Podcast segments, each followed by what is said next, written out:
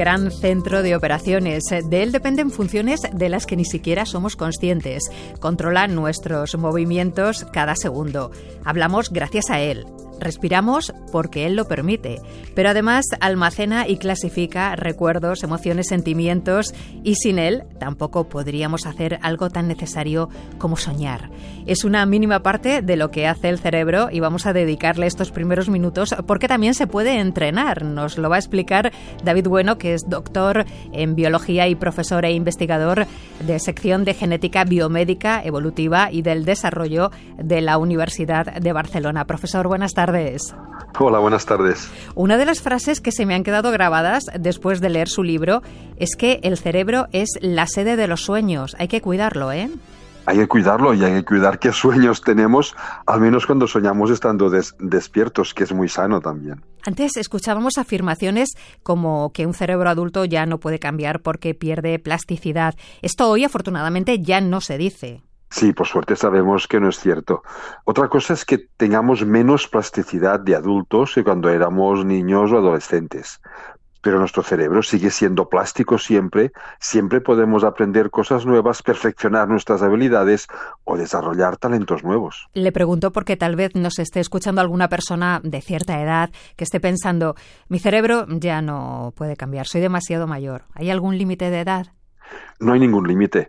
A ver, el límite lo pondríamos si acaso, si alguien tiene la mala suerte, que a veces pasa, por desgracia, de tener alguna enfermedad neurodegenerativa eh, cuando es mayor. Entonces ahí sí que se altera ya toda la química cerebral. Pero si no pasa esto, siempre podemos aprender cosas nuevas o, o perfeccionar lo que, lo que nos plazca. ¿Se aprende de la misma manera? Porque recuerdo la última vez que hablamos, acababa usted de publicar El cerebro del adolescente, que es todo un mundo en sí mismo, pero le pregunto eh, si el cerebro de los adultos presenta unas particularidades, esa menor plasticidad tal vez de la que habla, que hace que aprendamos de manera distinta según vamos cumpliendo años. A ver, aprendemos básicamente de la misma manera, que es haciendo conexiones neuronales nuevas para ir almacenando todos estos recuerdos, los aprendizajes, las experiencias que vivimos. Y las conexiones se hacen igual en la infancia, adolescencia o en la edad adulta. Lo que sí sucede es que vamos acumulando la memoria sobre lo que habíamos ya aprendido o vivido antes. Y esto sí marca una pequeña diferencia. Los adolescentes, por ejemplo, tienen el cerebro mucho más plástico que los adultos, pero les falta este bagaje de experiencias. Lo que significa que hacen conexiones con mucha más facilidad, pero tal vez les cuesta más integrarlas en el sitio donde más útiles van a ser. Los adultos seguimos teniendo mucha plasticidad, un poquito menos, pero sobre todo tenemos muchas experiencias ya acumuladas. Por lo que es fácil que aquello que estemos haciendo, que estemos ah, aprendiendo, le sea más fácil para nuestro cerebro encontrar el sitio donde la conexión va a ser más eficiente. Y por eso decía usted al principio que hay que elegir muy bien los pensamientos, sobre todo lo que nos decimos a nosotros mismos, porque cada vez que tenemos un pensamiento, y esto no, no es magia, es ciencia, el cerebro hace conexiones nuevas, hace esas nuevas sinapsis de las que habla. Sí, sí, cada vez que recordamos cualquier suceso de nuestro pasado, por el simple hecho de recordarlo, de imaginar incluso a veces finales alternativos al que realmente se, se produjo, estamos haciendo conexiones nuevas que van a quedar también en nuestro, en nuestro cerebro. De ahí la gran importancia de que, bueno, a ver, todos hemos vivido situaciones traumáticas o duras en nuestro, en nuestro pasado. Si cada vez que revivimos la situación le vamos incorporando más gravedad, más pesadumbre, eso nos va a generar un cerebro al final que va a ser diferente, que si cada vez que revivimos esa situación que fue muy incómoda, pero le estamos añadiendo pues algo más de esperanza, iba a decir, ¿no? Ahora ya sabemos qué es lo que no funcionó, pues ahora lo podemos hacer mejor. Simplemente pensar esto ya está introduciendo cambios positivos en este caso en nuestro cerebro. Dice también en este libro, Educa a tu cerebro, que hay dos clases de personas, las que tienen una mentalidad fija y las que tienen una mentalidad de crecimiento. Las segundas son las que claramente avanzan más en la vida. Sí, pero pasa que es, a ver, es un avanzar muy interno esta mentalidad fija y de crecimiento es una sensación eh, muy subjetiva de, de, cada uno que no siempre se relaciona con nuestro éxito vital o profesional. Mentalidad fija son aquellas personas que creen que que ya están en su límite, que ya no pueden aprender más, que ya no pueden perfeccionar más ninguna de sus habilidades. Mentalidad de crecimiento es todo lo contrario. Personas que piensan o que pensamos, y me gusta incorporarme en este segundo grupo, que, que siempre podemos ir un, un, paso más allá de donde, de donde estamos, que no significa alcanzar siempre los objetivos que nos marquemos. Y eso es muy importante si uno se marca objetivos y no disfrutas y no los vives como una recompensa hasta que no los alcanzas, no siempre los alcanzamos todos. Y puede ser muy frustrante. Lo ideal es tener estos objetivos, tener propósitos vitales y disfrutar de los pequeños pasitos que vamos dando. Y eso es lo que marca las grandes diferencias. Personas con mentalidad de crecimiento son más optimistas, tienen más capacidad de encontrar sus propias motivaciones intrínsecas, lo que hace que también se esfuercen más para conseguirlo y eso hace que se sientan más cómodos con ellos mismos y con su entorno. Para mí esta es la gran ventaja. Y sobre todo subrayando que lo importante es el camino. Una vez más, eh, este libro también nos enseña que no es tanto la meta como el camino y que no es tanto el conseguir una gran meta, sino ir estableciendo pequeñas metas. Me ha parecido muy curioso cuando explica que la meta no tiene que ser muy pequeña porque el cerebro, si no, ni se molesta en empezar a andar el camino, pero tampoco inalcanzable porque produce el mismo efecto y por eso hay que calibrar muy bien lo que perseguimos en la vida y sobre todo desterrar aquello del si quieres puedes, que creo que también ha hecho mucho daño, ¿no? Sí, es una de esas frases de, de, la psicología positiva que sacada de contexto, lo digo porque la psicología positiva tiene muchas cosas positivas, valga la redundancia, ¿no? Pero esta frase sacada de contexto es terrible. Si quieres, puedes. Bueno, ¿y si no puedes? ¿Qué pasa? Eso puede ser también muy frustrante. A veces queremos cosas y no las vamos a alcanzar jamás. Lo que sí podemos es acercarnos un poquito más cada día a ese objetivo que nos hemos marcado. Y eso es lo que es importante. ¿Qué es la indefensión aprendida? Mira, es esa característica que hace que después de que nos hayan dicho, repetido varias veces, esto no lo vas a conseguir, te lo crees y ya ni tan siquiera intentas conseguirlo. Eso se demostró en, perros, en otros animales, hace ya, ya, tiempo, y se vio que un perro, por ejemplo, al que se le someten a pequeñas descargas eléctricas, ahora estaría prohibido este experimento, ¿eh? pero hace 50 o 60 años, pues no, ah, si tú le sometes a descargas eléctricas y no le das ninguna opción a escapar, cuando después tiene la opción de escapar, ya ni tan siquiera intenta hacerlo, porque ha aprendido que eso es inevitable. Llevado a las, a las personas. ¿Cuántas veces, por ejemplo, nos hemos oído decir nosotros de niños, tú para esto no sirves, dedícate a otra cosa? Si eso te lo dicen varias veces, eso genera muchísima indefensión aprendida. Explicado de otra manera, si todos los niños y niñas se creen cuando son pequeños que cada 5 de enero vienen unos seres mágicos que llevan dos mil años dando vueltas por el mundo en sus camellos, a llevarles juguetes, y se lo creen de verdad, ¿cómo no van a creerse? Si tú les dices, tú para esto no, no, no sirves, por supuesto se lo van a creer exactamente igual y ya ni siquiera lo van a intentar después en su vida. Por eso es tan importante esto que usted llama la flexibilidad cognitiva y también la manera en que hace que gracias a ella nos relacionemos con el mundo, con la sociedad. Sí, sí, sí. Es uno de los elementos uh, clave para esta mentalidad de crecimiento, este pensar. Es un pensamiento íntimo, eh, repito, que siempre podemos ir un poquito más allá.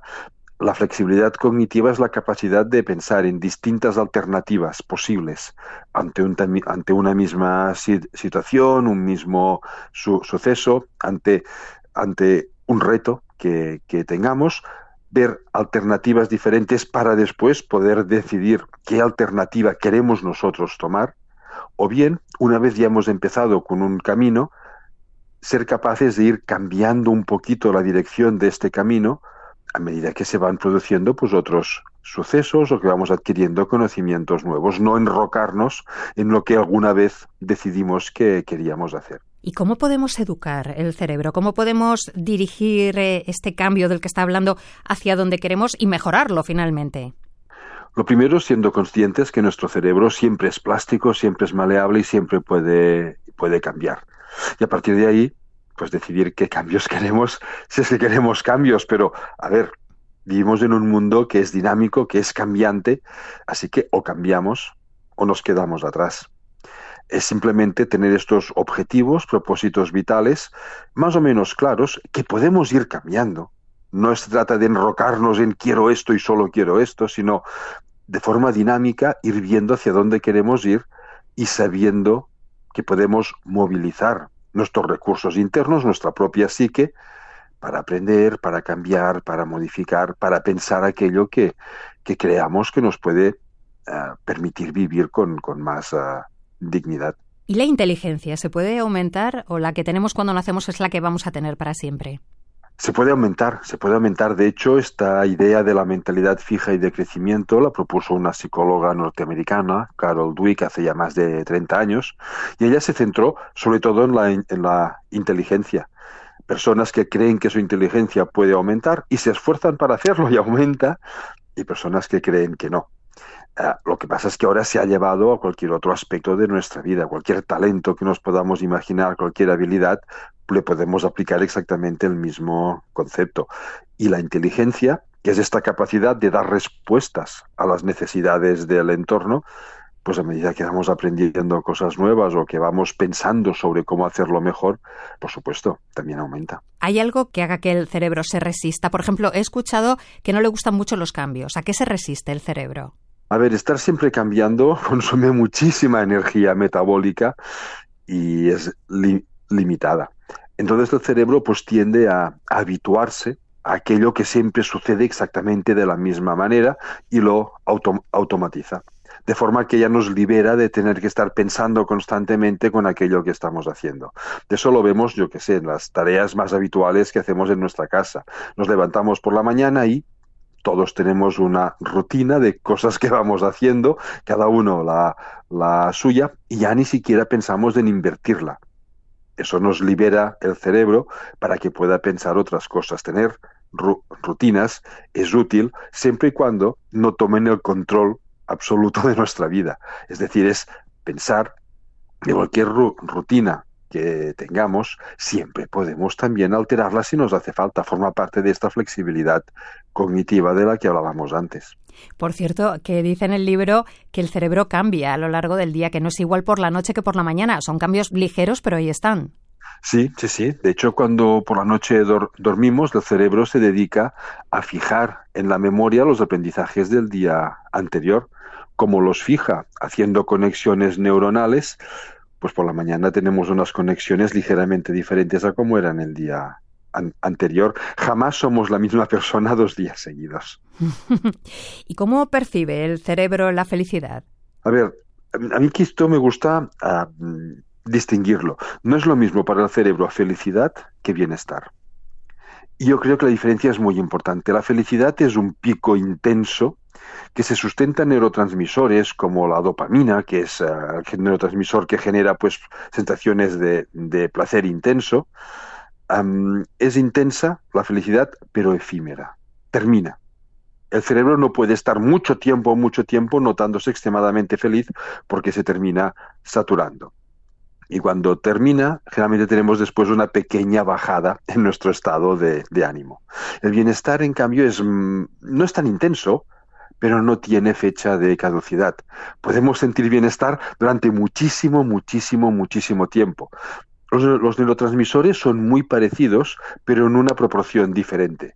En vez de dominar la dopamina, domina la serotonina, que es un neurotransmisor que nos da una sensación de, un buen estado de ánimo, que estamos, pues bueno, relativamente a gusto siendo como somos, haciendo lo que estamos haciendo. Y aquí es muy importante también porque hay algunos estados emocionales, como por ejemplo la, la tristeza, la frustración, que tienen cabida dentro del bienestar, porque justamente sirven para que cuando notamos que algo no va bien, recuperemos este bienestar pero en cambio no tienen cabida dentro de la felicidad. Una persona que está feliz, si algo le entristece, la felicidad o la frustra. La felicidad se termina de, golpe. Así que deberíamos buscar nuestro bienestar por encima de la felicidad, a ver, sabiendo que de vez en cuando sentirnos extremadamente felices nos gusta a todos también, ¿no? Lo cierto es que no vivimos en una sociedad que lo ponga fácil, porque ahí vamos todos abocados a la máxima felicidad y si no eres un fracasado o una fracasada. Sí, sí. De hecho, hemos casi comercializado el concepto de, felicidad y parece que debes ser feliz desde que te levantas hasta que te acuestas y más allá y todo. Y, y, si no consigues que algo te haga feliz, pues déjalo y dedícate a otra cosa, porque si no eres feliz es que eres un desgraciado. A ver, cuando la felicidad sí que la tenemos todos un momento u otro, pero, pero hay que buscar este estado que es mucho más tranquilo, mucho más suave, pero mucho más duradero y que es el que al final del día pues nos hace sonreír más. Que es de lo que se trata al final. Por cierto, no le he preguntado qué tal le sienta el estrés al cerebro. Es el enemigo número uno. Ya, me el lo estrés crónico. El estrés crónico y eso también quiero puntualizarlo. El estrés puntual, eh, cuando lo empezamos a, percibir, es que ya está empezando también a desaparecer, incluso puede ser activador. No debe preocuparnos jamás tener de vez en cuando un piquito de estrés puntual. El problema es cuando vivimos con esta sensación crónica de urgencia, de ansiedad, de estrés. Eso perjudica a las partes más sensibles de nuestro cerebro, que son las que nos permiten reflexionar, planificar, pensar en nosotros mismos. ¿Envejece antes un cerebro estresado permanentemente?